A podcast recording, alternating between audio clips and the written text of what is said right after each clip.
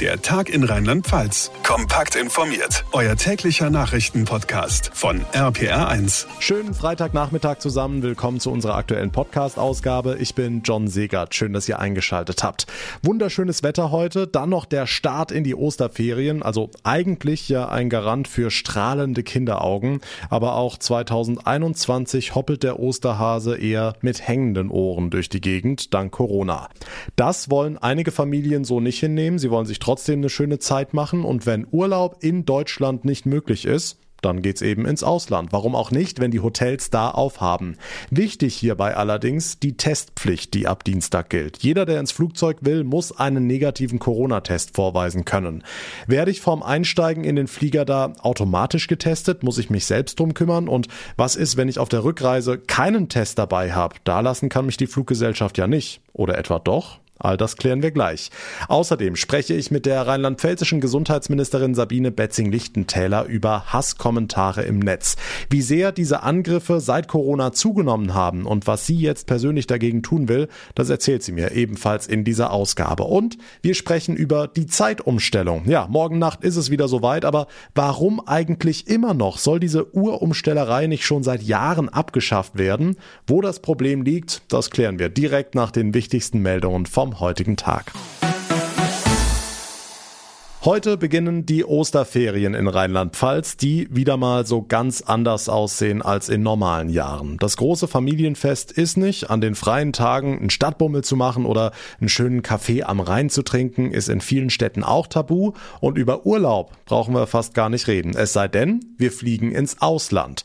Allerdings darf ich den Flieger nur betreten, wenn ich einen negativen Corona-Test vorlegen kann. Diese Testpflicht für Flugreisen nach Deutschland soll in der Nacht zu Dienstag in Kraft treten treten. Eigentlich hätte sie schon ab Sonntag kommen sollen. Sarah Brückner aus der RPA1 Nachrichtenredaktion. Wie läuft das genau in der Praxis ab? Werde ich am Flughafen automatisch getestet oder muss ich mich selbst drum kümmern? Im Grunde ist es tatsächlich deine Sache, dich darum zu kümmern. Also entweder du lässt dich in einem Testzentrum direkt am Flughafen testen oder aber du besuchst vor der Fahrt zum Airport noch ein Testzentrum in der Nähe deines Wohnorts und bringst das Ergebnis mit zum Schalter. Deshalb wurde der Start der Testpflicht auch noch mal ein bisschen verschoben, damit eben nicht nur die Fluggesellschaften ein bisschen mehr Zeit haben, sich darauf einzustellen, sondern auch die Passagiere, die Reisenden. Okay, gehen wir mal vom Worst-Case-Szenario aus. Die Reise ist gebucht, die Reise ist bezahlt, die Koffer sind gepackt und ich kann keinen negativen Corona-Test vorweisen. Was dann?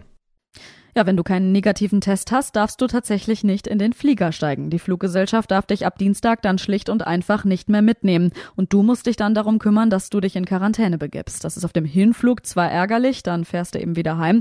Aber noch problematischer ist das Ganze, wenn du auf dem Rückflug keinen negativen Test vorlegen kannst. Dann wirst du salopp gesagt einfach dagelassen. Du musst in deinem Urlaubsland in Quarantäne bleiben, darfst nicht zurück nach Deutschland einreisen. Das ist eine Vorsichtsmaßnahme, um eine Ausbreitung des Virus durch Urlaubsreisen zu vermeiden. Und es dient im Übrigen ja auch dem Schutz der Flugpassagiere im Flieger. Gesundheitsminister Jens Spahn am Vormittag. Dahinter steckt natürlich auch das Kalkül, dass die Leute davon abgeschreckt werden, in den Urlaub zu fliegen, denn verbieten kann die Politik das Reisen nicht. Das Problem, diese Testzentren gibt es inzwischen zwar an den meisten Flughäfen, aber eben nicht überall auf der Welt. Urlauber sollten sich daher auf jeden Fall vor dem Urlaub schlau machen, wo sie sich vor dem Rückflug auf Corona testen lassen. Die TUI zum Beispiel hat jetzt angekündigt, dass sie in den nächsten Tagen Testmöglichkeiten in ihren eigenen Hotels und Robinson-Clubs ausbauen will. Auf den Kanarischen Inseln habe man damit bereits bereits Erfahrung gesammelt, heißt es. Also auch wenn man pauschal irgendwas gebucht hat, lieber die An- und Abreise nochmal ganz genau planen über die Ostertage. Ab Dienstag gilt die Testpflicht für Flugreisen nach Deutschland. Die Infos von Sarah Brückner. Vielen Dank. Großes Thema auch heute noch, die Pläne im Saarland. Wir haben gestern schon drüber gesprochen. Unsere Nachbarn wollen es genauso machen wie in Tübingen. Morgens testen und dann shoppen, Kino, Theater und so weiter. Hauptsache raus aus dem Lockdown. Das alles nach Ostern. RPA1 Infochef Jens Baumgart, aber du sagst, es klingt fast zu schön, um wahr zu sein. Tja, das ist so ein Fall, da muss man ins Kleingedruckte gucken. Das alles gilt ja nur, solange wir eine Inzidenz von unter 100 haben. Die Inzidenzen steigen aber rasant an. Äh, Im Saarland sind wir noch gut unter 100, ja. Aber ich wage mal die Prognose, dass sich das in den nächsten zehn Tagen wahrscheinlich ändern wird. Und dann löst sich die ganze Geschichte in Luft auf. Also bitte nicht falsch verstehen. Ich will hier nicht der Spielverderber sein. Ich drücke alle, alle Daumen, dass das klappt. Aber ich bin wirklich sauer, weil wir uns inzwischen selbst was vormachen. Und äh, weil wir ja immer wieder hören, Tübingen, Tübingen, Tübingen. Auch in Tübingen steigen die Zahlen inzwischen an. Hm, heißt also, das Testkonzept funktioniert zwar, aber unterm Strich reicht es wahrscheinlich nicht. Jedenfalls nicht in dieser Lage, in der wir im Moment sind. Äh, wir haben es mit einem exponentiellen Wachstum zu tun. Diese sogenannte britische Mutante B117, die ist einfach wirklich viel gefährlicher als der sogenannte Wildtyp, so nennt man das alte Coronavirus. Mindestens 35 Prozent ansteckender und um die 60 Prozent tödlicher. Und es betrifft jetzt eben auch zunehmend jüngere Leute. Das ist der Unterschied. Also wir haben äh, einen ganz neuen Gegner seit einigen Wochen und die Virologen sind sich ziemlich sicher, dass wir diesen Gegner nicht einfach wegtesten leisten können. Ich bleibe deshalb dabei, wir kommen wahrscheinlich früher oder später um einen harten Lockdown nicht drumrum. Hm, trotzdem ist Testen natürlich sinnvoll und viele appellieren ja an die Eigenverantwortung, gerade über die Osterfeiertage. Absolut, und da sollten wir auch wirklich nochmal für werben, gerade jetzt äh, vor Ostern. Es gibt ja zwei Möglichkeiten. Einmal Selbsttests kaufen, also im Supermarkt oder Drogeriemarkt, oder aber einmal die Woche sich äh, testen lassen, kostenlos. Das wird noch lange nicht von allen angenommen. Es gibt ja in jeder Stadt, in jedem Landkreis in Rheinland-Pfalz diese kostenlosen Teststationen, seit gestern übrigens auch in einigen DM-Drogeriemärkten. Und das muss wirklich in unsere Birne rein, auch jetzt fürs Wochenende und natürlich nächste Woche für Ostern, bevor wir die Eltern besuchen oder uns mit irgendjemandem treffen, bitte testen oder testen lassen. Die Einschätzung von RPA1 Infochef Jens Baumgart. Vielen Dank. Da gibt die Kanzlerin in dieser Woche einen Fehler zu, macht die Entscheidung rückgängig und bekommt dafür sogar ein wenig Anerkennung, zumindest in der realen Welt. In den Foren und Portalen der sogenannten sozialen Medien sieht das anders aus, allerdings schon länger und im E-Mail-Postfach von Angela Merkel erst recht. Kübelweise Hass, Beschimpfungen, Drohungen. Bundes-, Landes- und Kommunalpolitiker als Zielscheiben und durch Corona nimmt das offenbar noch weiter zu. In Rheinland-Pfalz hat die Gesundheitsministerin jetzt reagiert und gepostet, gepostet, haltet euch an die Regeln oder ihr müsst mit Anzeigen rechnen. Sabine Betzing-Lichtentäler, ist es denn schlimmer geworden in letzter Zeit? Ja, also der Ton wird rauer, auf jeden Fall. Und was sich auch verändert hat, früher hat das dann vielleicht mal anonym stattgefunden, heute geht das mit Klarname und direkt. Und ähm, ich habe beispielsweise ja auch dann angekündigt, dass ich mir auch rechtliche Schritte vorbehalte und dann kommt sogar noch eine Antwort zurück nach dem Motto, ja, da würden Sie gerne auch drauf warten. Also das heißt, da hat sich schon etwas verändert in den letzten Monaten. Hm, hängt das denn mit Corona zusammen? Ja, das hängt auch mit Corona zusammen. Die Leute werden ja ungeduldiger, teilweise wütender, ja. Die warten jetzt schon so lange, sie bekommen wieder in Beschränkung und sie sehen keine Perspektive und ja, dann lassen sie ihren Gefühlen freien Lauf. Das kann ich auch nachvollziehen. Wo es halt schwierig wird, ist dann, wenn es dann wirklich in Bedrohung, in Gewaltandrohung geht. Da ist dann eine Schwelle einfach überschritten. Geht es gegen Sie persönlich? Ja, es ist jetzt nicht so, dass ich nur in Person dafür verantwortlich gemacht habe, aber es wird dann die ganze Klasse, die Politik, Sie als Politikerin, ja. Ähm, es wird jetzt nicht persönlich auf mich fokussiert, dann wäre es vielleicht wirklich auch nochmal was anderes oder wenn jetzt meine Familie mit einbezogen würde, also wenn es in den privaten Bereich reinginge, sondern das ist wirklich jetzt so Politik, Beruf, ja. Das ist auch ein Bereich, wo man dann sagen kann, okay, das kann man trennen. Okay, lesen Sie das ganze Zeug eigentlich noch? Also ich lese schon alles noch, ja, aber ich nehme mir nicht alles zu Herzen. Also ich kann dann auch so ein bisschen abblocken und, und wegschieben. Also es macht mir jetzt keine Angst, ja, aber ich lese schon und manchmal macht man sich dann auch schon seine Gedanken, aber ich nehme es nicht mit nach Hause. Ja, Politiker müssen einiges aushalten an Kommentaren und in der Pandemie wohl noch einiges mehr. Die rheinland-pfälzische Gesundheitsministerin Sabine Betzing-Lichtentäler war das. Vielen Dank fürs Gespräch. Und nun zu weiteren wichtigen Meldungen vom Tag mit Susi Kimmel aus der RPA1 Nachrichtenredaktion. Schönen Feierabend. Der Mainzer Impfstoffhersteller BioNTech hat mit Studien zur Wirkung und Sicherheit seines Vakzins bei Kindern unter elf Jahren begonnen. Bisher ist der Impfstoff für Jugendliche ab 16 bedingt zugelassen. Nun seien Kinder zwischen elf Jahren und sechs Monaten in die Studie einbezogen worden, teilte eine BioNTech-Sprecherin mit. Die ersten Probanden hätten gestern die ersten Dosen erhalten. Wenn Sicherheit und Wirksamkeit bestätigt würden und die Behörden die Zulassung genehmigen, könne der Impfstoff für jüngere Kinder Anfang 2022 verfügbar sein. An den rheinland-pfälzischen Hochschulen wird auch im kommenden Sommersemester fast ausschließlich digital gelehrt und gelernt. Das Wirtschaftsministerium will außerdem die Regelstudienzeit um ein Semester verlängern. RP1-Reporter Olaf Holzbach.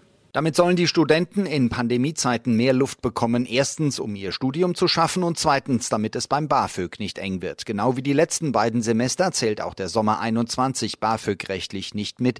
Die längere Regelstudienzeit soll der neue Landtag beschließen. Per Verordnung sollen digitale Prüfungen vereinheitlicht werden. Die Arbeiten nach dem Felssturz an einer der meistbefahrenen Güterzugstrecke nahe der Lorelei könnten sich noch Wochen hinziehen. Die DB Netz AG konnte heute kein Zieldatum nennen. Man sei aber zuversichtlich, im April fertig zu werden, so Vorstand Volker Henschel bei einer Online-Pressekonferenz. Die Sicherung des Hangs habe derzeit oberste Priorität. Es ist auch täglich so noch, dass Gestein nachrutscht und herunterfällt. Es sind auch durchaus noch größere Brocken, die runterkommen. Deswegen muss da unter höchster Vorsicht gearbeitet werden. Und es kann auch noch nicht in Größenordnung mit dem Abraum angefangen werden. Insgesamt sind mehrere tausend Kubikmeter Geröll auf die Bahnstrecke gestürzt. Güterzüge auf Umleitungsstrecken müssen bis zu vier Stunden Verspätung hinnehmen. Trotz Corona-Pandemie, die deutschen Produzenten exportieren in diesem Jahr 214 Millionen Schokoladen-Osterhasen. Laut dem Bundesverband der deutschen Süßwarenindustrie verbleibt nur die Hälfte der Schokohasen made in Germany in Deutschland. Der Rest gehe vor allem in die europäischen Partnerländer, aber auch in die USA, nach Kanada, Australien und Südafrika. Der klassische Osterhase aus Vollmilchschokolade ist laut Bundesverband nach wie vor am meisten gefragt. Immer mehr enthalten aber Kakao, der nachhaltig hergestellt wird. Nicht vergessen, am Wochenende wird mal wieder die Zeit umgestellt und um die Frage direkt zu beantworten, es geht eine Stunde vor, uns wird eine Stunde geklaut, das ist die böse Zeitumstellung, also nicht so doll, gerade wenn man sowieso früh aufstehen muss. RPA1-Reporter Marius Fraune, genau deshalb kommt ja Ende März immer wieder die Frage auf, woran hängt's denn? Diese Zeitumstellung sollte doch schon längst abgeschafft werden. Tja, da rennen wir jetzt seit fast fünf Jahren drüber. Es gab vor einigen Jahren auch eine Umfrage unter den EU-Bürgern, die ziemlich eindeutig war, weg mit der Zeitumstellung. Aber, und das ist der Punkt, die EU-Staaten konnten sich bisher nicht darauf einigen, ob sie lieber dauerhaft Sommer- oder Winterzeit behalten möchten. Und es wäre halt schon wünschenswert, wenn wir da einheitliche Regeln hätten. Sonst müssten vielleicht die rheinland-pfälzischen Pendler nach Luxemburg, Belgien oder Frankreich jedes Mal die Uhr umstellen. Und das wäre ja auch Quatsch. Hm, viele sagen ja lieber Sommerzeit, dann ist es abends länger hell, aber ganz so einfach ist es eben nicht, ne? Ja, in den letzten Jahren haben sich viele Wissenschaftler zu Wort gemeldet und die sagen, wenn wir dauerhaft auf Sommerzeit umstellen würden, dann würde es hier in Rheinland-Pfalz im Winter erst um halb zehn hell werden. Halb zehn, das ist schon arg spät. Also es gibt Vor- und Nachteile und im Moment haben die EU-Staaten einfach andere Probleme mit Corona und deshalb ist diese Debatte erstmal auf Eis gelegt. Gut, wenn das so läuft wie mit Impfstoff oder Schnelltests, dann werden wahrscheinlich unsere Urenkel die Zeit dann nicht mehr umstellen müssen. Dankeschön, Marius Fraune. So, zum Abschluss gucken wir aufs Wetter fürs erste Ferienwochenende und das ist zweigeteilt. RPA1 Wetterexperte Dominik Jung. Nach einigen tollen und warmen Tagen macht der Frühling morgen mal kurz Pause, ne?